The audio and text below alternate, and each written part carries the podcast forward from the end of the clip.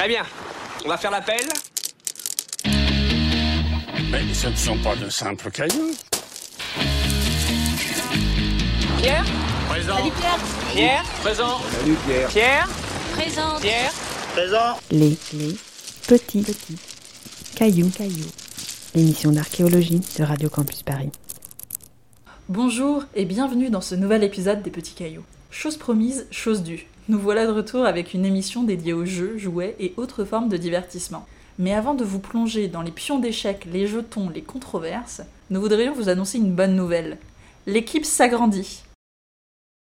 Bonjour, moi c'est Romane, j'ai un master en pilosité féminine des siècles derniers, je suis secrétaire de rédaction à temps partiel et un peu archéologue en carton.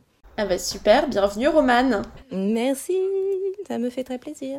Romane va nous accompagner jusqu'à la fin de cette saison des Petits Cailloux. Alors avant toute chose, on, a l'habitude euh, ici de, de commencer par définir un petit peu euh, la thématique, euh, les thématiques qu'on traite dans les émissions. Comment est-ce qu'on peut définir le jeu? Alors pour ma part, le jeu, je, vois ça comme une activité divertissante qui va être soumise ou non à des règles et qui peut être pratiquée à la fois par des enfants de manière désintéressée et par des adultes à des fins parfois un petit peu lucratives. Et vous, vous voyez ça comment les filles, le jeu? Bah, moi, pour moi, jouer, ça me renvoie vraiment plus à l'enfance, plus à ce moment de d'émerveillement, de, bah, de jeu, tout simplement. Et toi, Romane, du coup, t'en penses quoi du jeu? Et ben moi c'est marrant, mais quand j'entends jeu, tout simplement, je crois que le, mot français jeu me fait plus penser au jeu du comédien ou de la comédienne sur scène. Et il faut préciser jeu de cartes, jeu de société pour que je visualise le jeu comme on l'entend aujourd'hui dans cette chronique. Mais d'ailleurs, et c'est pas gratuit, on va pas parler ici euh, du jeu dans l'art dramatique, ni des jeux d'argent, ni des jeux érotiques, ni des jeux sportifs ou des jeux vidéo. On va se concentrer sur les jeux de société au sens large, euh, jeux de cartes, jeux de plateau, jeux de pions, euh, et etc. En jouant, et peut-être seulement en jouant, l'enfant ou l'adulte est libre d'être créatif. D.W. Winnicott, Playing, Creative Activity and the Search for the Self, dans Playing and Reality, Harmonsworth, Middlesex, 1974, page 62. Bonjour, je m'appelle Ella, j'ai 8 ans et demi. Bonjour, moi c'est Charline et j'ai 7 ans et demi. Mon jouet préféré, c'est une figurine de cheval parce que j'adore les chevaux et que j'en avais commandé pour mon anniversaire. Le Cluedo aussi, j'aime bien parce que les enquêtes, c'est marrant et les énigmes comme ça, où faut que tu pioches des cartes, c'est amusant, ça nous occupe. Moi, je joue avec ma Milka. C'est ma peluche qui- est une vache et je l'appelais Milka parce que la marque de chocolat, c'était une vache. Je passais tout mon temps avec et puis après, ça c'était une peluche bouillotte en fait. Parce que ma grand-mère, elle avait fait euh, une fermeture éclair et dedans, il y avait un sac où on passait au micro-ondes et après, je le mettais sur mon ventre quand je j'allais pas très bien. Et moi, forcément, c'était aussi mon doudou. C'est un tout petit lapin. Hum, oui, s'appelle Sniff Sniff. Parce que je fais que le sentir. Mais je l'ai eu quand j'étais toute, toute, toute, toute, toute petite. Et du coup, bah, je l'ai jamais quitté.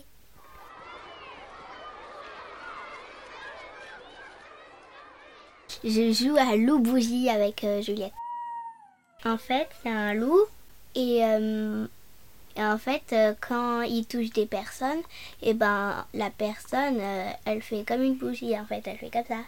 Et quand elle arrive tout en bas, c'est euh, c'est la personne c'est la personne qui arrive tout en bas qui est le loup. Le loup, il va toucher des personnes. Et du coup, quand le loup touche la personne, la personne, elle va faire comme la bougie, elle va faire comme ça. Si elle arrive au niveau du sol, et ben c'est c'est lui qui est le loup. Et si on le touche avant, enfin si une personne sauf le loup le touche avant, euh, elle est libérée. C'est un petit peu comme touche-touche, sauf que dès que t'es touché, tu deviens pas directement loup. Tu fais la forme de la bougie et après tu deviens loup si on t'a pas touché. Qui a peur Qui a peur Qui a peur du loup? C'est génial. Oui, parce que, alors, en fait, euh, au niveau de la recherche, euh, on observe que ce n'est que depuis quelques années que les archéologues et les anthropologues sont revenus sur l'hypothèse de l'absence de jeu pour les périodes anciennes, voire même très anciennes, préhistoriques. On avait l'habitude de penser en fait que euh, les sociétés préhistoriques notamment ou proto-historiques n'avaient pas le temps de jouer car elles étaient trop occupées à subvenir à leurs besoins vitaux immédiats. Et en fait, on s'est rendu compte que finalement, c'était peut-être dans nos sociétés contemporaines que l'on accorde le moins, de temps au jeu. Alors lorsqu'on pense à la place que pouvait tenir le jeu dans les sociétés anciennes, euh, on voit qu'il est souvent associé à des thématiques universelles comme la puissance, l'amour, l'art divinatoire ou le destin, par exemple. Mais aussi à la guerre. Euh, lorsqu'on pense jeu, on pense très souvent dans un premier temps aux jeux de société, on l'a dit, et en fait, le plateau de jeu a été très tôt associé à une sorte de champ de bataille miniature, et donc à la guerre. Euh, Hérodote, l'historien, va même raconter que les dés ont sans doute été inventés au cours d'un siège, euh, siège donc très long, euh, le siège d'une cité de, Grèce ionique. Et cette analogie entre le jeu et la guerre, le jeu et le combat, va se poursuivre aussi au, va se poursuivre aussi au cours du Moyen Âge, avec l'utilisation fréquente par les artistes euh, de l'image du captif ou de l'allégorie du héros combattant. On va aussi retrouver le cavalier, donc le guerrier cavalier, on va aussi retrouver le cavalier, donc le guerrier à cheval, euh, comme une pièce du jeu d'échecs, en faisant euh, clairement ainsi référence au combat. On, pense aussi euh, au jeu. On peut penser également au jeu d'épée en bois. On peut penser aussi également aux épées en bois que l'on donne aux enfants à toute période finalement pour qu'ils s'entraînent à faire la guerre. Donc finalement, avec l'art de la guerre, ce que tu nous dis Héloïse, il y a un vrai lien entre jeu et apprentissage. Exactement. C'est super. Tu, voulais, tu voudrais aussi peut-être revenir sur le rapport entre euh, les jeux et euh, le destin, ou ce qui est, tout ce qui est lié aux arts divinatoires. Tout à fait, je voulais revenir euh, sur le, rapport entre jeu et destinée, destin, au travers d'un exemple, une citation très connue. Alea iacta est, les dés sont jetés, le sort est dit. Donc c'est la formule prononcée par Jules César lorsqu'il franchit le fleuve Rubicon avec ses troupes dans, sa, dans sa quête de la reprise du pouvoir à Rome. Et en fait, euh, on voit avec cette expression que même si on est dans un contexte guerrier, la part du hasard, donc euh, aléa, la part du hasard et la part du destin est totalement, euh, est totalement assumée. mais dis donc Mathilde, parce que là on parle, on est très Europe, Europe, Europe, mais il se passe pas, on joue pas un peu ailleurs? Par exemple, on faisait pas du joujou en Égypte antique? Mais oui, du coup, on joue en Égypte antique et on connaît pas mal de jeux de cette période. Alors, si dans un premier temps on a cru que le plus vieux jeu de l'histoire de l'humanité était le jeu royal d'Our, trouvé par les équipes de Léonard Rouly, si je dis pas de bêtises, dans, vous allez être étonné, les tombes royales d'Our, sa datation a été remise en cause. En effet, euh, ce jeu royal, qui est un jeu dit des 20 cases, daterait de 2500 avant notre ère. Sauf qu'on connaît l'existence de jeux en Égypte ancienne et en Égypte pharaonique qui remontent encore plus loin que ça. Je voudrais en fait juste vous présenter un jeu qui a quand même assez cool qui s'appelle le jeu qui est un jeu qu'on peut retrouver dans beaucoup de musées, qui est exposé dans beaucoup de musées parce que déjà il est magnifique. Le jeu du Meren est utilisé en Égypte ancienne de la fin du 3 millénaire avant notre ère à l'époque Saïd.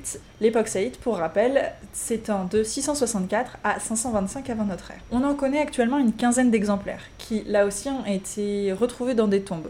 Je voulais juste te demander, euh, et, enfin, comment se présente euh, physiquement euh, ce, jeu Enfin, est la comment se présente le jeu du Meren finalement?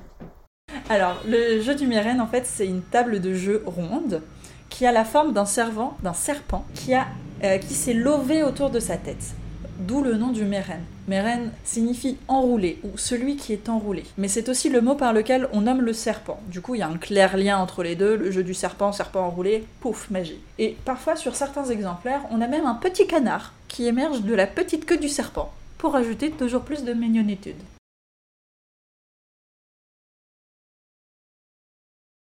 En fait, ce jeu est peut-être une allusion à une tradition ancienne, au mythe de la création selon laquelle euh, la vie sur Terre serait apparue sous la forme d'un œuf pondu par une oie et fertilisé par un dieu qui a pris l'apparence d'un serpent.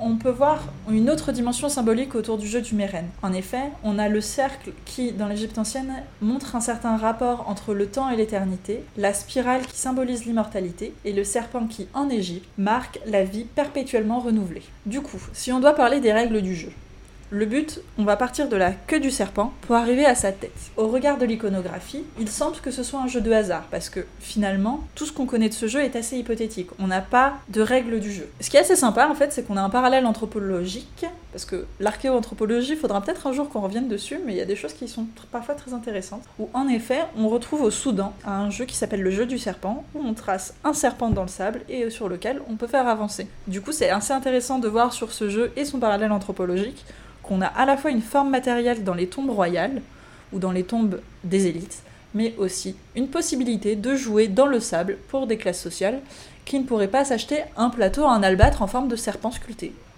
Ça a l'air d'être un jeu où c'est facile de tricher. J'aime beaucoup. Alors finalement, le jeu est en constante évolution et au cours de leur histoire et au fil des échanges, les règles du jeu peuvent évoluer. Et là, je pense à un exemple très particulier, l'exemple des échecs, qui est un des jeux les plus appréciés encore aujourd'hui, qui a été euh, très, euh, très utilisé depuis le, Moyen Âge, et qui a connu une évolution très importante avec euh, la suppression du dé. Parce qu'en fait, c'était un jeu qui se jouait avec le dé au départ, avec donc une dimension de hasard, pour devenir finalement un jeu de, stratégie, de stratégie pure.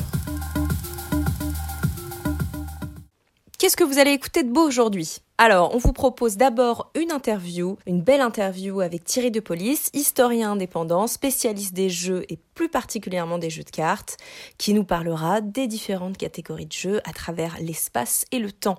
Ensuite, place au format portrait d'étudiant, un nouveau format qu'on inaugure aujourd'hui. Et si vous souhaitez y participer et nous parler de vos belles recherches ou de vos galères de recherche, n'hésitez pas à nous contacter sur les réseaux sociaux. Et enfin, une chronique d'Héloïse qui nous parlera des liens entre jeux et rituels.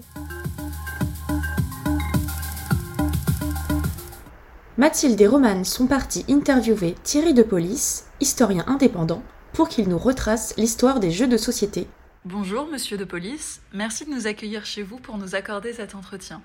Vous êtes historien indépendant et président de l'association Le Vieux Papier. Pourriez-vous, s'il vous plaît, vous présenter à nos auditeurs et présenter par de la même votre parcours? Alors, euh, ben, je m'appelle Thierry de Police, j'ai déjà un peu d'âge, j'ai fait des études d'histoire euh, que je n'ai pas continué après la maîtrise parce que je ne voulais, je ne me sentais pas dans la peau d'un enseignant, d'un prof d'histoire, ce qui était normalement la carrière prévue, étant jalousement indépendant, et ne me sentant pas à l'aise dans une grande machine comme l'éducation nationale. C'était pas ma fibre, donc j'ai fait autre chose, ce qui m'a permis, travaillant à mon compte, euh, de mener un peu double ou triple vie et ayant découvert l'intérêt pour les cartes à jouer et le tarot notamment, puisque ça a commencé avec ça. Mais euh, si je parle du tarot, c'est parce que aussi euh, une exposition est en cours à ici les Moulineaux, mm. au Musée français de la carte à jouer, qui s'appelle Tarot enluminé, chef-d'œuvre de la Renaissance italienne. Et j'en suis le commissaire scientifique. Et c'est plein de petits chefs-d'œuvre euh, rares. Et c'est une histoire qui, depuis le début, m'a toujours intéressé. Donc j'ai fait beaucoup de recherches sur l'histoire du tarot, j'ai publié des livres j'ai eu la chance immense de faire une exposition déjà comme commissaire à la Bibliothèque nationale en 1984. Euh, ça s'appelait Tarot, Jeux et Magie parce qu'il y avait une fabuleuse opportunité. Un, un livre paru quelques années plus tôt qui renouvelait complètement notre connaissance sur l'histoire du tarot en démystifiant beaucoup de choses dont euh, le côté le volet divinatoire qui est beaucoup plus tardif parce que c'est la fin du XVIIIe siècle et d'autre part euh, bah, la Bibliothèque nationale euh, possédait et possède toujours le plus riche fonds de tarots de toutes époques, notamment quatre tarots complets du XVIIe siècle, uniques au monde. C'est l'occasion ou jamais de sortir tout ça, de les montrer, de les commenter, etc. Et puis petit à petit aussi, je me suis intéressé à ce que nous appelons des jeux de pions. Les jeux de pions comme euh, le jeu de dames ou bien des jeux qui utilisent des dés et que nous appelons jeux de parcours. Donc là, il y a l'immense famille des jeux de pions qui, eux, ont l'avantage de nous faire plonger dans le temps beaucoup plus haut. Ces jeux de pions, contrairement aux cartes, nous font rapidement replonger loin dans la chronologie de par leur matérialité qui les ont mieux préservés. La durabilité de ces jeux peut se voir notamment dans les osselets qu'on a pu retrouver sur des sites néolithiques. Est-ce que vous pourriez nous éclairer un peu sur leur usage à cette période de l'histoire? Alors, le problème des osselets et, des générateurs de hasard euh, fait de choses comme ça, c'est qu'on n'est jamais sûr que des osselets trouvés en fouille, même présentant des traces d'usure, aient vraiment servi à un jeu. D'abord, ça peut servir à d'autres choses, ça peut être un outil. D'autre part, il y a plusieurs types de jeux qu'on peut jouer avec des osselets. Le jeu d'adresse des fillettes, qui existe encore un peu aujourd'hui, euh, mais qui est un jeu d'adresse. Ça peut être un jeu de lancer en Turquie, par exemple. Ce qui m'intéresse, moi, c'est la version générateur de hasard. C'est-à-dire quand on utilise les quatre faces les plus probables euh, d'un osselet, euh, qui sont très différentes par leur, forme, comme autant de faces distinctes d'un dé à quatre faces. Alors ça, c'est un usage bien connu dans le monde gréco-romain et en Égypte antique, mais sauf euh, exception, on n'est jamais vraiment bien sûr que les osselets qu'on trouve aient vraiment servi à ça. C'est vrai qu'on trouve parfois, je crois en Crète, un osselet dont on a perforé chaque face avec un nombre de, de,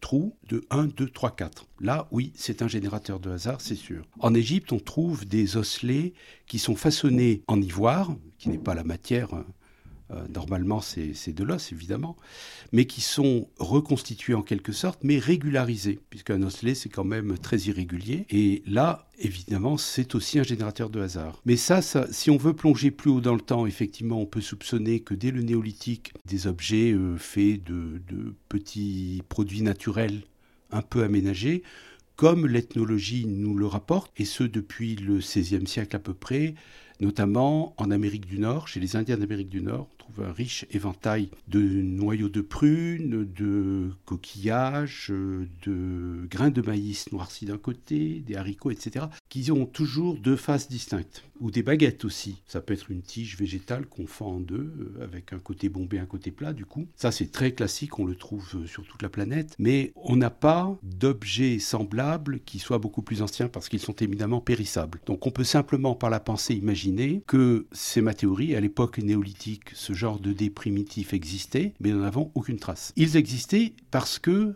dès 3000 avant, dès euh, les tombes royales d'Our, mais aussi en Égypte avec le jeu du serpent, Mehen, euh, nous avons, euh, et qui est même un peu plus ancien, ce jeu-là, parce que 3200, 3100 avant notre ère, mais ce jeu-là a dû avoir des, précurseurs. De même, le jeu royal d'Our, comme on l'appelle, jeu des 20 cases, c'est le terme générique que nous lui donnons, qui est finalement très répandu de la vallée de l'Indus à, l'Anatolie d'une part et à l'Égypte d'autre part. ce jeu-là est assez complexe et suppose des précurseurs tous les jeux qui viennent jusque vers 300 euh, avant notre ère sont toujours des jeux de parcours, c'est-à-dire qu'il y a toujours un générateur de hasard. Et ces jeux ont une structure bien particulière, puisque euh, les pions cheminent. Ils parcourent littéralement une piste en allant toujours en avant.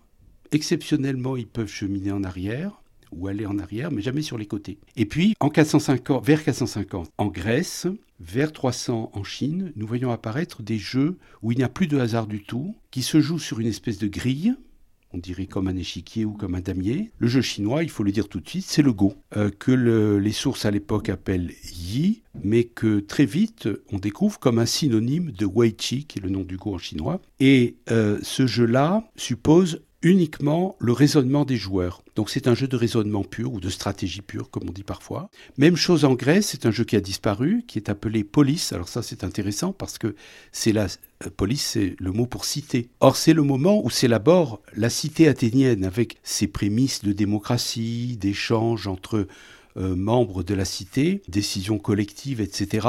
Euh, cette occurrence me semble pouvoir être corrélé à l'apparition de ce jeu, qui est une espèce de jeu de dames, en le disant vite. Euh, le mode de capture n'est pas le même que nos dames, mais enfin c'est déjà aussi un jeu où les pions peuvent aller à gauche, à droite, etc. Donc c'est assez nouveau comme euh, disposition. C'est marrant parce qu'on pourrait presque voir un parallèle avec euh, le thème iconographique de Ajax et Achille jouant. Mais finalement, est-ce qu'on connaît le plateau de jeu sur lequel ils jouaient? Est-ce que ce serait le jeu de plateau des 12 lignes, comme on a pu retrouver par exemple à Éphèse? Euh, Ce jeu des 12 signes, donc on l'appelle plutôt comme ça, Duodecim Scripta, il est fait de trois rangées de 12 cases, appelons ça comme ça, et non comme le backgammon de deux rangées. Or, il a été démontré par un collègue euh, qui dirige le musée suisse du jeu aujourd'hui, Ulrich Schedler, que vers le bas empire, on supprime une des trois rangées et on n'en a plus que deux. Donc le parcours est désormais en U et non pas en S. Et ça, cette rupture intervient surtout euh, dans la partie orientale de l'Empire romain et va donner naissance euh, ben, plus tard à notre backgammon et autres une grande famille qu'on appelle au Moyen Âge en France le jeu des tables. Mais on, retrouve ce mot euh, tavole en italien, tablas en espagnol, euh, tables en anglais, etc. Donc c'est un jeu vraiment euh, international parce qu'il est commun à l'Europe. C'est tout simplement le latin tabula qui a été adopté. Donc c'est un jeu qui a des racines sans doute encore plus anciennes parce que quand il y a eu ces fouilles clandestines à Giroft en Iran, on découvre des jeux, notamment ce fameux jeu des 20 cases, présent cette fois sur des plateaux euh, très ornés en forme d'aigle, toujours très beaux, et on trouve un plateau qui comprend trois rangées de 12 cases avec au milieu de chaque rangée une espèce d'interruption. C'est la barre du backgammon, tout simplement. Pourquoi est-ce qu'on a commencé à jouer? En fait, quelle est la fonction du jeu? Bon, l'homme a, comme beaucoup d'espèces animales, non seulement les enfants, mais les adultes aussi. Bon, on le voit par exemple chez les chiens ou chez d'autres animaux qui, qui nous entourent. Mais cette disposition est informelle. Ce qui distingue l'espèce humaine des autres espèces animales, c'est la capacité à avoir des jeux réglés, avec des règles convenues. Alors, le fait d'avoir des règles convenues dans un jeu aussi bien physique que de l'esprit est propre à l'espèce humaine. On, ne connaît pas, même chez euh, les mammifères les plus proches de nous, les, les chimpanzés, les bonobos, etc., de disposition à organiser des règles ensemble pour jouer à un jeu qui va déterminer un gagnant. Donc ça, c'est un premier pas. Maintenant, quand euh, cette situation se produit, euh, j'ai peine à imaginer qu'elle se produise dès que Homo sapiens émerge là vers 300 000 avant. Mon sentiment, mais c'est plus une impression, c'est que cette organisation ludique n'intervient pas avant euh, de longues étapes et de longues années. Tout ce que je peux dire, c'est que ces jeux de pions dont j'ai parlé, et dont nous n'avons pas d'occurrence avant 3200 avant notre ère, sont évidemment des jeux réglés. Si on suppose, là on se projette un peu dans, le temps, que des jeux de dés primitifs, comme ceux que j'ai décrits, ont précédé. Et alors là, je pense que il y a des exemples qui nous permettraient d'entrevoir un modèle de transition entre jeux de dés purs et jeux de pions. On observe dans des populations euh, extra-européennes, mais observées autour de 1900, donc très tard, ou euh, même euh, vers 1950, des jeux de dés où on marque les points sur une sorte de cadran avec des, des fichiers ou des cailloux qu'on qu égrène comme ça. Et là, on retrouve presque comme un circuit de, de jeux de parcours dont je parlais, puisqu'ils sont manifestement les premiers à apparaître. Donc il peut y avoir cette transition. C'est ce qui nous fait penser à tous que les jeux de dés ont précédé les jeux de pions. Mais Jusqu'à quand il faut étendre cette hypothèse, je ne sais pas. Moi, je suis assez partant pour penser que c'est le néolithique, c'est-à-dire la domestication des plantes et des animaux, là ce qu'on appelle la révolution néolithique parfois, même si la révolution, elle se déroule sur quelques milliers d'années, manifestement. Néanmoins, il y a un changement clair dans le comportement des humains, il y a surtout un, un, changement dans leur habitat, et puis il y a un changement dans leur rapport à la nature qu'ils cherchent à domestiquer de plus en plus. Donc à ce moment-là, on a éprouvé le besoin d'avoir des sortes de jeux de dés qui peuvent croiser des fonctions oraculaires ou divinatoires, mais là, méfiance, parce que c'est une vieille théorie qui dit que les jeux seraient des rituels dégradés, mais ça je m'oppose totalement à cette théorie, que rien ne prouve. C'est une vue de l'esprit colporté par de grands anthropologues de la fin du XIXe siècle et du début du XXe. Mais moi, je constate que quand on a la chance d'avoir sur certains jeux assez de documentation pour examiner leur évolution, ce jeu du serpent Mehen dont je parlais, ou mieux un autre jeu égyptien, on connaît très bien les jeux égyptiens parce qu'il y a beaucoup d'objets conservés euh, vu que dans ce pays, le bois, euh, des matériaux périssables se, se, se conservent. Alors on voit que le Sénet, par exemple, qui est un jeu à 30 cases, lui, trois rangées parallèles de 10, qui est un jeu de parcours très typique, ne possède pas de contexte religieux jusque vers le Moyen Empire. Et puis là, on voit apparaître une sorte de, de récupération du jeu comme une métaphore du parcours de l'âme vers l'au-delà, qui est peut-être emprunté au jeu du serpent Méhen d'ailleurs, parce qu'il a aussi ses fonctions. Donc voilà un jeu qui ne demandait qu'à être un jeu, puis qui tout d'un coup devient une espèce de, de rituel. Et ça, ça nous semble nouveau.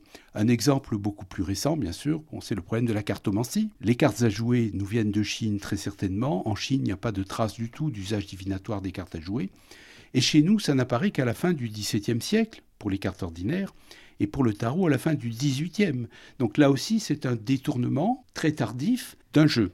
Donc pourquoi ne pas imaginer que bah, les premiers jeux de dés aient été ensuite récupérés pour euh, faire de la, de la cubomancie ou cubéomancie, euh, c'est-à-dire de la divination par les dés ou par les osselets. Ça, ça existe, c'est bien attesté chez les Grecs, par exemple. Néanmoins, bon, le rapport entre la divination et les jeux est toujours trouble et difficile à identifier et à cerner, évidemment. Et puis, n'oublions pas qu'il y a des jeux sans doute un peu plus anciens qui sont les jeux du corps. Bon, je m'appuie sur une typologie élémentaire. Typologie? Jeu du corps, jeu de l'esprit. Les jeux du corps, euh, les sports en font partie, euh, à partir du moment où mon corps joue. Je dis mon corps joue parce qu'éventuellement, quelqu'un peut me guider derrière. Il y a des jeux où il y a un chef d'équipe, où il y a un coach, comme on dit. Hein, on, en a des exemples dans les sports. Alors mon corps peut être simplement euh, mes yeux et mes doigts dans un jeu de billes ou pour jouer à la toupie, qui est un jeu du corps. Inversement, les jeux de l'esprit sont ceux où c'est ma tête qui travaille et ma tête à moi. Quelqu'un peut euh, aller bouger les pièces, lancer les dés ou remplir la grille de l'auto sur mes indications mais c'est moi qui ai décidé. Et c'est pourquoi j'oppose la toupie au toton. La toupie, c'est un jeu du corps, parce que je dois la faire tourner le plus longtemps possible avec mes doigts, mes doigts à moi.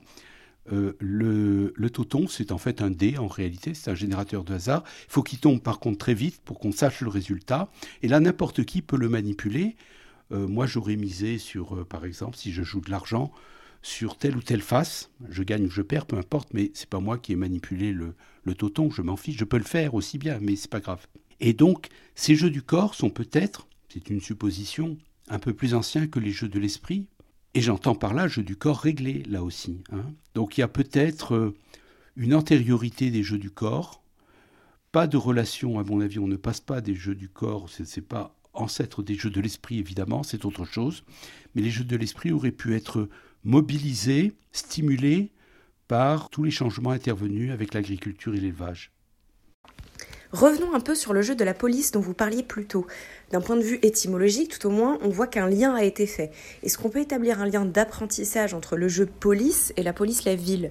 Est-ce que par ce jeu, on voit un apprentissage des devoirs civiques de la société grecque?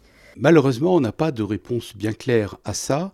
Ça pose d'ailleurs, en général, le problème de la fonction des jeux de pions dont se sont préoccupés certains anthropologues, sans conclure vraiment. C'est vrai que certains ont proposé que tel ou tel jeu de pion était le reflet d'une organisation sociale particulière. Au Proche-Orient, par exemple, ces jeux comme le jeu des 20 cases dont j'ai parlé à plusieurs reprises euh, sont extrêmement fréquents. Euh, un autre jeu que nous appelons jeu des 58 trous, on en connaît beaucoup d'exemples qui sont faits d'une simple plaque de terre cuite donc la, multiplication de ces objets nous fait dire que ces jeux étaient vraiment populaires. On y jouait presque partout, on gravait sur une roche ou même au pied des, taureaux de Corsabad, par exemple, puisqu'on a découvert au Louvre comme au British Museum que juste au pied, ben, les sculpteurs ou des gens qui passaient par là ont gravé un petit jeu des 20 cases. Et sûrement pas euh, euh, même au XVIIIe siècle, c'était peut-être au XVIIIe siècle avant notre ère. quoi. Donc euh, ces jeux étaient joués sûrement par d'autres que les élites ou les aristocraties. À quelle tranche d'âge s'adressent les jeux dont vous venez de nous parler? Les jeux que j'ai évoqués sont des jeux d'adultes. Mais à partir de quand est-on adulte en matière de jeux euh, C'est difficile à dire parce qu'on voit bien que des enfants, disons à partir de 7 ans, peuvent jouer euh, un grand nombre de jeux de pions, des jeux de cartes aussi. Euh, il y a donc un, phénomène d'apprentissage, ou comme on dirait aujourd'hui de transmission verticale. En tout cas, il y a apprentissage de la part des parents ou d'instructeurs, mais c'est des phénomènes qu'on perçoit mal dans les siècles précédents, parce qu'on a peu d'exemples probants. On peut simplement transposer ce que nous voyons aujourd'hui ou ce qu'on voyait hier euh, dans le temps, parce que effectivement, il y a, ces jeux, il faut les apprendre. Quelle différence faites-vous entre un jeu et un jouet? Euh, L'anglais s'exprime mieux en français, et d'ailleurs dans toutes les langues de l'Europe continentale, le mot équivalent de jeu est terriblement polysémique. L'anglais, seule langue en Europe à avoir un vocabulaire aussi précis, dit game dans ce sens que j'entends, puisqu'il réserve traditionnellement le mot play à tout ce qui est jeu informel. Pour moi, il y a une nette séparation entre un jouet, qui est forcément un objet, alors qu'un jeu de l'esprit, entre autres, ou même un jeu du corps, ne nécessite pas un instrument particulier. Il n'y a, pas, forcément un objet. Alors qu'un jouet, c'est d'abord et avant tout, c'est l'objet, c'est matériel. Et ça n'est que matériel. Dans un jeu, il y a toujours, s'il y a du matériel, il y a toujours le volet immatériel, les règles, qui sont très importantes. Donc un jeu est un système, alors qu'un jouet, c'est un, c'est un objet qu'on manipule, euh, avec lequel on va jouer au sens plus large du terme, et généralement réservé à l'enfance. Finalement, après avoir étudié autant de jeux, quel serait votre jeu préféré? Thierry de Police, merci pour cet entretien. C'était un plaisir de nous entretenir avec vous. J'en ai trois. Numéro un, peut-être le tarot, auquel je suis assez très attaché. Les deux autres, je n'y joue plus parce que j'ai pas le temps. Le bridge, qui est sans doute euh, dans les jeux de cartes plus abouti, euh, celui qui explore le mieux la combinatoire euh, de la matrice à double entrée qu'offre un jeu de cartes. Et dans un genre plus oriental, le mahjong, jeu qui mobilise énormément l'appareil cognitif. Voilà, donc c'est les trois jeux que je chéris le plus, comme par hasard. Ce ne sont pas des jeux de stratégie pure, ce sont non seulement des jeux qui mêlent stratégie et hasard, ça c'est de vieilles, euh, comment dire, euh, typologies qui remontent au Moyen Âge, hein, carrément, mais en plus avec une dimension qui n'a été perçue qu'au fond, véritablement au XXe siècle, c'est la dimension de l'information. Dans les jeux de cartes, une partie de l'information est cachée. Donc à information imparfaite, dit-on, imparfaite parce qu'elle se complète au fil de la partie. Hein, petit à petit, on voit même euh, dans certains jeux de casino que, euh, eh bien, au fur et à mesure que les cartes sortent, on peut commencer à ajuster ses, euh, probabilités. Donc ça, c'est des jeux que je trouve fascinants, très complexes à analyser, alors que les jeux de pions sont plus faciles. Et d'ailleurs, j'en veux pour preuve qu'il y a une, comment dire, un, centre de recherche à Maastricht financé par l'Europe, et un très beau financement en plus, qui est dirigé par un, Australien qui a la prétention de produire une immense base de données de jeux de pions, de règles de jeux de pions qu'il emmagasine, qu'il analyse avec un logiciel qu'il a créé et qui permet ensuite de jouer avec ces jeux, qui s'appelle Ludi. C'est une analyse qu'il appelle ludématique, il est l'inventeur de, tout ça. L'idée, c'est de faire une énorme base de données et de, l'utiliser en intelligence artificielle pour reconstituer des règles de jeu perdus. Et là, bien sûr, tous les archéologues euh, qui souffrent de ne pas comprendre ou de ne pas pouvoir reconstituer les règles de nombreux jeux antiques, euh, guettent ça en étant un peu étonné quand même. Euh, il y a un Français dans l'équipe d'ailleurs, très sympathique, et puis euh, les autres. Alors c'est beaucoup, il n'y a qu'un seul. Son ambition, son, rêve même, c'était d'avoir une équipe vraiment mixte avec, non pas hommes-femmes, je suis désolé, il n'y a que des hommes, mais des spécialistes de l'intelligence artificielle, des statistiques, du calcul lourd, hein, comme ça, et de l'informatique d'une part, et puis des spécialistes des sciences historiques. Mais il n'a trouvé qu'un seul pour les sciences historiques, un, un jeune américain, archéologue, euh, qui a la lourde tâche d'explorer toute la littérature, de euh, trouver les meilleures descriptions de jeux. Quand euh, la description est bonne et que les règles sont jouables, ça part dans la base, enfin c'est analysé avec le logiciel, etc. Ça part dans la base de données. Euh, sinon, bah, au moins, il les, situe, il les situe sur une carte. Alors tout ça est accessible en ligne, d'ailleurs. Hein.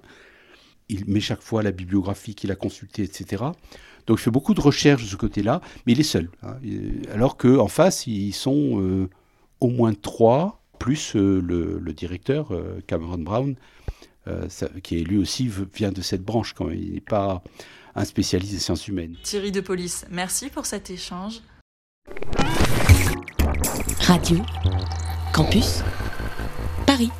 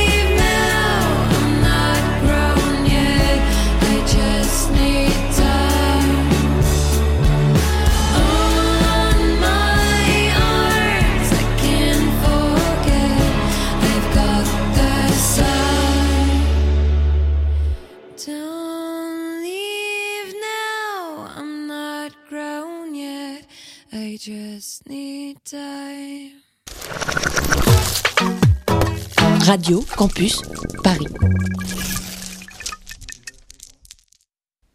On inaugure aujourd'hui un nouveau format, le portrait d'étudiant. Aujourd'hui, c'est Amar, étudiant en archéologie à la Sorbonne Abu Dhabi, qui nous fait l'honneur d'inaugurer ce format. Cet extrait a été enregistré directement sur le terrain, sur le site de Ras Al au Sultanat d'Oman. Vous pourrez trouver plus d'informations concernant le projet Time of Magan sur les pages Instagram et le site web de ce projet.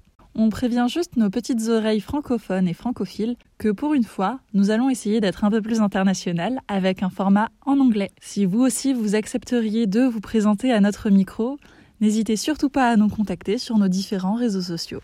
Hello, um, my name is Ammar Al Banna. Uh, I am 23 years old and I'm from Dubai. So I heard you were studying in the Sorbonne Abu Dhabi.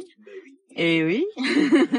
so I, I was just wondering, uh, what was your starting point in terms of archaeology and art history? All right. So basically, I could not like choose a career path till I was in high school. And at that point, I noticed I was not good with numbers. Um, it was too hard to become a pilot. I just noticed that ever since I was a kid, one thing I loved was collecting rocks, looking at the books of Egyptology that I had. So I just decided to look into it, did a bit of research, and I found out that there was a university in the UAE, which is Sorbonne Abu Dhabi, and they had history of art and archaeology. And that was my heading. Wasn't there any other university that taught uh, art history and archaeology? I do not think so, not that I know of. Um, Maybe one university that did just general history, but uh, this was very specific and was very intriguing. Also, I was wondering, like, what you just finished your licence. Um, do you have uh, what are your plans for the future? Is it a master thesis or just uh, doing something else?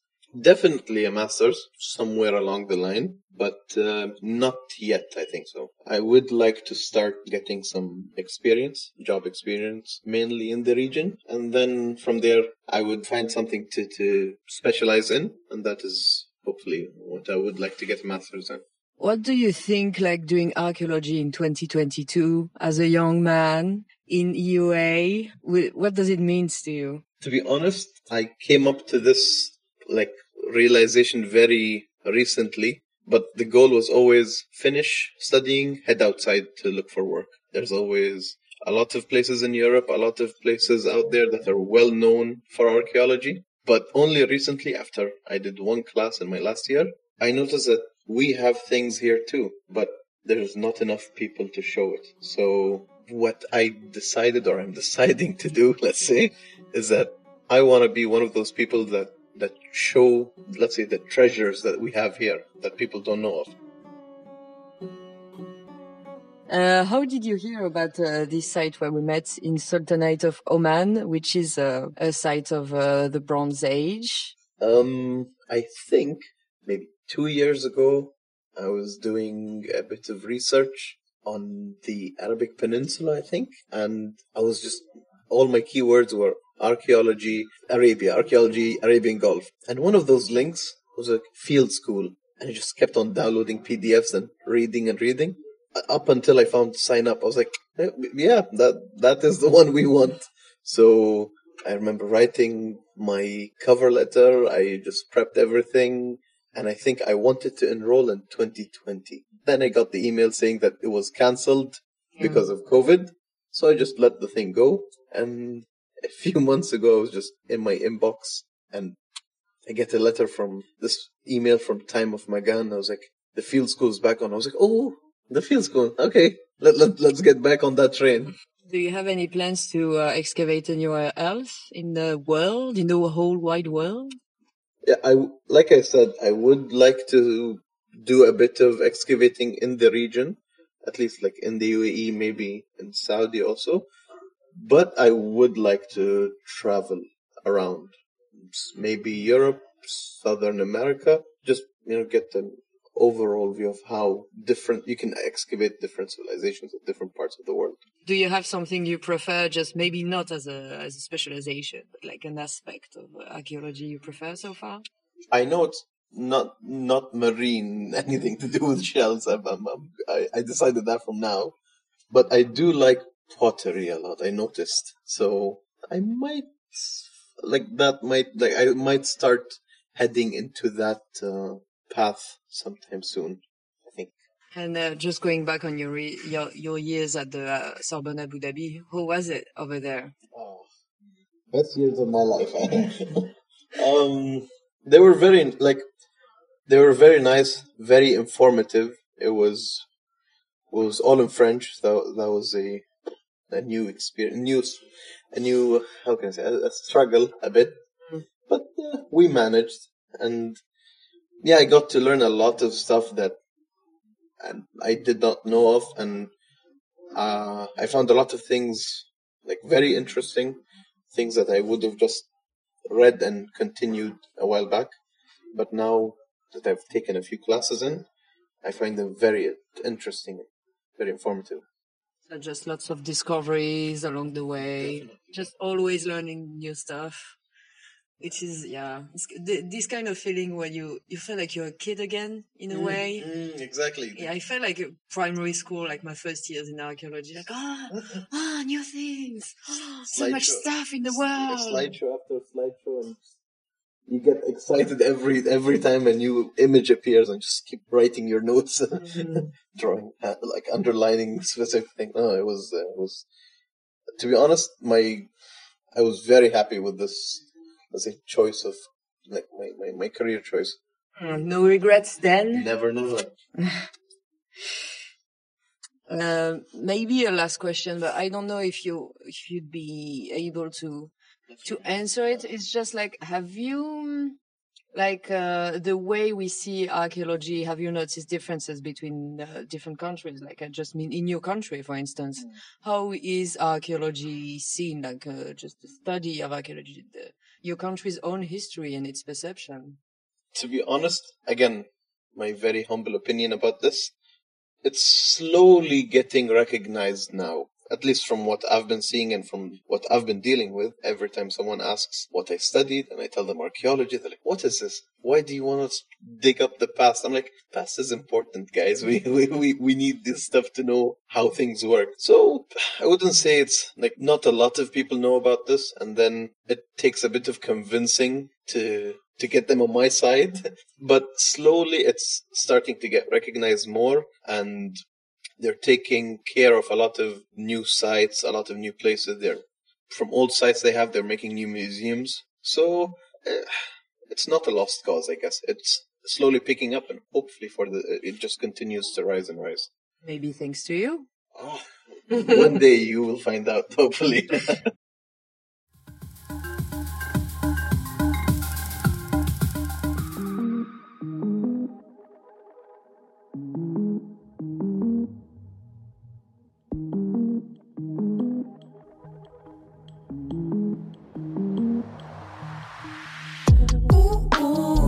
decido a dónde voy? Uh, uh, impedimento. Uh, uh, c'est je ride along the night. Uh, uh, ne m'appelez pas si je rentre tard. Premièrement. First of all, first of all, yo sé bien que tú sabes,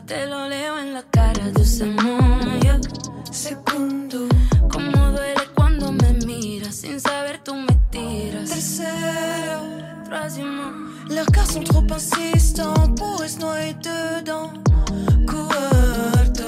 Yeah. On finit par perdre patience, la rage devient notre essence. Antes de hablarme, quítate la máscara. Arrêtez un peu avec toute cette mascara. Antes de hablarme, quítate la máscara. Arrêtez un peu avec toute cette mascara. Uh, uh, yo decido a dónde voy.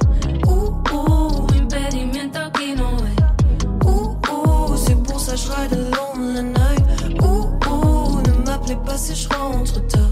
Yo soy la mulata, no me interesa nada de tu plata. Vivo a lo loco, amo les desgracias porque me crio lejos de tu juicio. Vivo a lo loco. Finir martyr pour ne plus jamais devoir fuir. Quand t'aimes, on est solo. M'appeler ami, m'appeler famille. Mais quand t'aimes, je suis solo.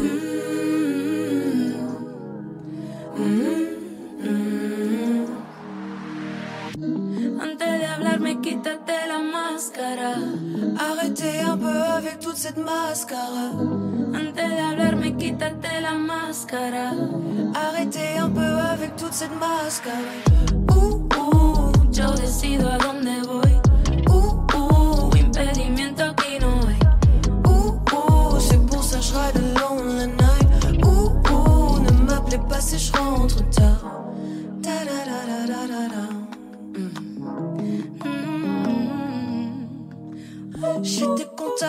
personne. Je pense que la vie me donne. Yenri et loup sur fin jamais on abandonne. Aquí va la luz. Ey, yo vivo lo loco. Antes de hablarme, quítate la máscara.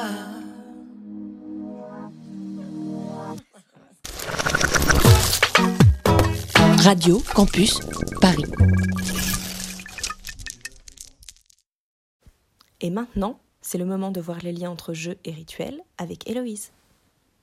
Lorsque nous nous sommes intéressés à cette thématique du jeu sous le prisme de l'archéologie, nous nous sommes assez rapidement posé la question d'un possible lien entre le jeu et la religion, entre le jeu et le rituel.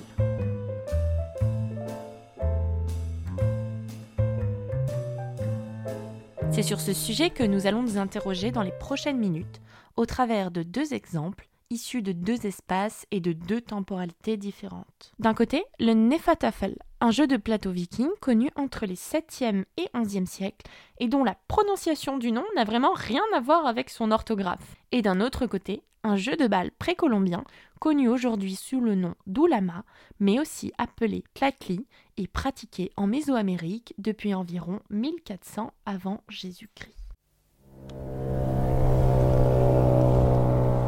Dans un premier temps, nous allons partir en Norvège pour nous intéresser au Nefatafel. La première question que nous pouvons nous poser est bien sûr à quel type de jeu avons-nous affaire derrière ce nom peu évocateur? Le Nefatafel est un jeu de plateau donc qui se joue avec des pions et des dés. Le plateau est en bois et représente un damier. Les pions peuvent être en terre cuite, en verre, en os de baleine, en ambre ou en bois. Les formes des pions sont variées et vont des disques ordinaires aux figurines ornées et ils sont généralement de taille uniforme, à l'exception d'une pièce maîtresse, le Néfi, le roi. Alors attendez, là vous allez me dire, il y a un roi aussi? J'espère que je ne vous ai pas perdu tout de suite. Alors là, je pense qu'il est temps de faire un petit point sur les règles du jeu, du moins ce qu'on en connaît. Alors en général, le plateau est un carré de 9 cases sur 9. C'est un jeu qui se joue à deux, un joueur a le camp des défenseurs. Il possède 9 pions, un roi qui est placé au centre du plateau et euh, 8 soldats qui protègent le roi. L'autre joueur joue le camp des attaquants. Il dispose d'une quinzaine de pièces qui sont positionnées au début de la partie à l'extérieur du plateau. Les défenseurs doivent essayer d'atteindre le bord du plateau pour y amener le roi. Toutes les pièces se déplacent orthogonalement, un petit peu comme la tour le fait aux échecs. Alors j'espère que vous m'avez suivi, mais alors là vous allez me dire quel lien entre ce jeu, le Nefatafel, et les rituels. Alors tout d'abord, il faut rappeler que de nombreux exemplaires de ce jeu, complets ou partiels, ont été découverts par les archéologues au cours de ces 150 dernières années dans des sépultures, des bateaux-tombes vikings, qui datent du 7e au 11e siècle. En 2016, on connaît 36 exemples de sépultures de bateaux avec ce jeu de société clairement identifié. La présence de ces jeux dans les sépultures atteste, dans un premier temps, de son importance dans la vie quotidienne. De plus, dans la culture viking, la pensée stratégique et l'aptitude au combat sont fondamentales. Et là, un parallèle important est à faire entre la victoire à ce jeu de stratégie et le statut guerrier. Placer ce jeu dans la tombe permet de se souvenir et de commémorer ce statut du guerrier et l'habilité de l'homme. Car oui, on a retrouvé les pièces de ce jeu exclusivement dans des tombes d'hommes, du moins pour le moment. L'emplacement des plateaux et des pions dans les tombes est également très révélateur. Dans de nombreux cas, les vikings ont placé une planche de Nefatafel sur les genoux du défunt, et les pièces de jeu ont souvent été retrouvées disposées comme si une partie était en cours, en montrant bien évidemment une position gagnante en faveur du défunt. L'emplacement des pièces de Nefertafel dans les sépultures est vu par beaucoup comme une forme de souvenir de la vie de guerrier vécue par le défunt et comme un moyen de façonner au défunt un avenir glorieux et guerrier dans l'au-delà.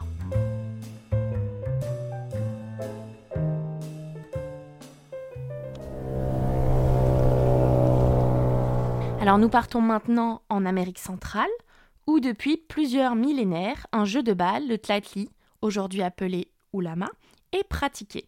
environ 2800 terrains ont été recensés, du Honduras au sud-ouest des États-Unis.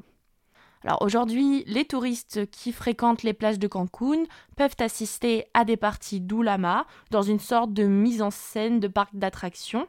Mais beaucoup de ces touristes ignorent en fait que ces joueurs proviennent pour la plupart de petits villages du Sinaloa où la pratique de l'Ulama est discrètement perpétuée.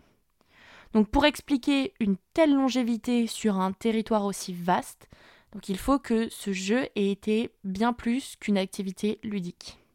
Mais avant toute chose, un petit point de rappel sur les règles de ce jeu. Alors, ce jeu oppose deux équipes. Le but du jeu sera envoyer la balle d'un camp à l'autre en utilisant que les avant-bras, les cuisses ou les hanches. On ne peut pas frapper la balle avec les mains, ni les pieds, ni la tête. Seuls les hommes peuvent jouer et ils sont au nombre de deux ou trois par équipe d'après les données archéologiques. Selon les chroniques, ce nombre de joueurs peut aller jusqu'à 8. Chaque joueur occupe une position précise sur le terrain. Alors on ne sait pas comment étaient décomptés les points, mais on pense, grâce aux survivances contemporaines du jeu, que les points sont décomptés un petit peu comme au tennis. Alors la pratique du tlatli nécessite des ressources bien spécifiques. Tout d'abord, un cadre architectural défini. On a des terrains qui sont construits en fonction des règles du jeu. Alors ces terrains sont rectangulaires, entourés de murs, divisés en deux parties, une pour chaque équipe. Les structures latérales qui délimitent le terrain sont dotées d'une succession complexe de pans inclinés qui ont en fait pour fonction de ramener la balle vers les joueurs et d'empêcher la balle de sortir. Et bien évidemment, pour pratiquer ce jeu, il nous faut une balle qui est généralement en caoutchouc et d'un poids d'environ 3 kg. Et donc le caoutchouc assure une grande élasticité qui permet les rebonds. Alors le tlatli est vraiment un spectacle sportif assez impressionnant, qui peut être parfois dangereux. Imaginez une balle rebondissante de 3 kg qui vous arrive sur le visage à grande vitesse. Mais il serait néanmoins assez faux de n'y voir qu'un sport, parce que ce jeu a une valeur rituelle et symbolique qui explique sa perpétuation. Alors premier point, on sait que dès l'époque de la conquête espagnole, le contexte religieux et sacré qui entoure ce jeu de balle ne fait aucun doute. Les chroniqueurs espagnols eux-mêmes, dans leurs écrits, affirment que cada trinquete era templo, donc chaque terrain était un temple. Et ils parlent des cérémonies préparatoires au jeu, de rites de consécration du terrain et d'actions de grâce après une partie. Mais quels sont les indices archéologiques qui permettent de montrer le lien entre l'ulama et les rituels religieux? Alors plusieurs choses. Premièrement, la localisation des terrains de jeu. Ces terrains de jeu occupent une place privilégiée au cœur des cités. Par exemple, à Tenochtitlan, la future Mexico, le terrain fait face au grand temple. Donc le terrain fait partie intégrante du complexe des bâtiments officiels et rituels. Deuxième point, l'iconographie. On retrouve une cinquantaine de représentations de terrains d'Oulama en art rupestre, en maquette de terre cuite ou sous forme de bijoux, mais aussi sur le codex Vindobonensis qui montre le terrain de jeu comme symbole du lien avec l'inframonde. Enfin, on a des monuments sculptés qui illustrent ce jeu de balles et les rituels qui accompagnent les parties. Alors certaines gravures montrent des joueurs pratiquant avant ou après les parties des rituels. Alors ces rituels sont de différentes natures. On a par exemple des rites propitiatoires, c'est-à-dire des rites qui ont pour but de s'attirer les grâces des divinités, qui comprennent par exemple le jeûne, des offrandes pacifiques comme de la nourriture, euh, qui se déroulent la nuit précédant une partie. On a ensuite euh, des rites d'action de grâce, si le succès a couronné un joueur, et enfin, on a euh, de nombreuses représentations de joueurs sacrifiés par décapitation.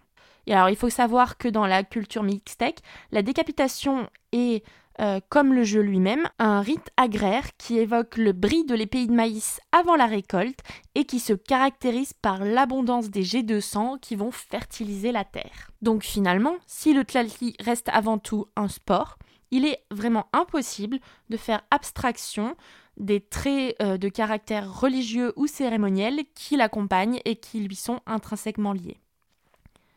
Il est la représentation d'un affrontement entre les forces de l'inframonde et les hommes pour assurer la perpétuation du cycle solaire, la germination et le renouveau végétal. Donc tous ces éléments montrent la valeur symbolique de ce jeu de balle. Et c'est peut-être cette symbolique rituelle religieuse qui lui a permis de traverser les millénaires et la diversité culturelle pour parvenir jusqu'à nous sous le nom d'Oulama. Merci Héloïse pour cette chronique très enrichissante sur le rapport entre les jeux et les rituels. C'était les petits cailloux et c'est tout pour aujourd'hui. N'hésitez pas à nous rejoindre sur les réseaux sociaux, Instagram, Facebook, en tapant les petits cailloux ou sur le canal de Radio Campus Paris. On remercie tous celles et ceux qui nous ont prêté leur voix aujourd'hui. Attends, je la refais. On remercie toutes celles et ceux qui nous ont prêté leur voix aujourd'hui et les petites mains et petites oreilles derrière Radio Campus Paris. On se revoit le 28 avril pour discuter raisins fermentés, à boire bien sûr avec modération d'ici là. Sur ce, cailloutement vôtre et à la prochaine. C'était les petits cailloux.